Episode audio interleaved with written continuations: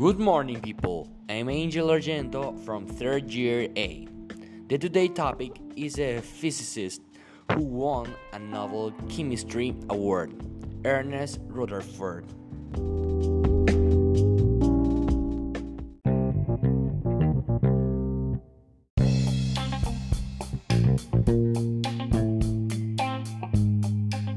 But who was he?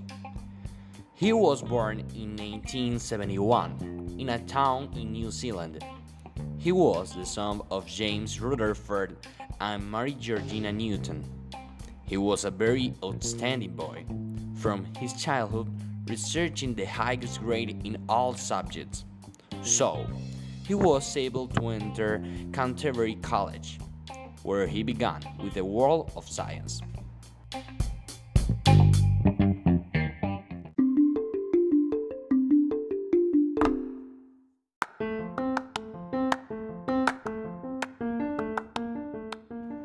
After graduation, he began his research on radioactivity and atoms.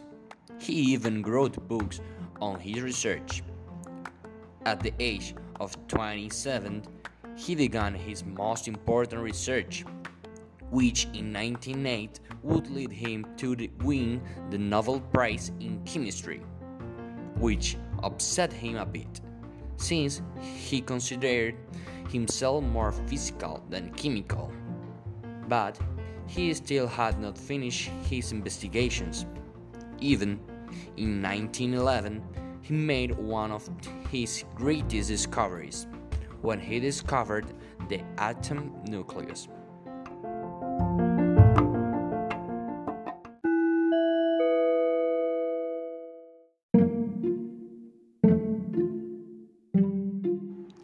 After many more years of research, he died on October 19, 1937, in England, to later be buried next to Isaac Newton and Kelvin.